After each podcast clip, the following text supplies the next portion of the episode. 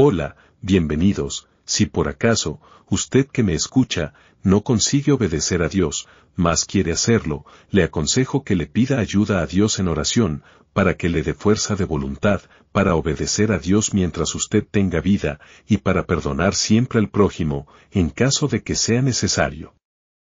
También, si ven que su prójimo tiene un comportamiento incorrecto, no lo juzgues, no lo critiques, más bien, ora a Dios por aquella persona para que cambie, porque si no lo haces, es probable que luego te arrepientas de no haberlo hecho.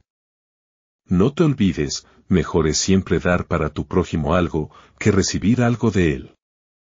Serás feliz si te conviertes en alguien que siempre tiene algo para dar a las personas. Esto es todo por hoy, nos despedimos, hasta el próximo podcast.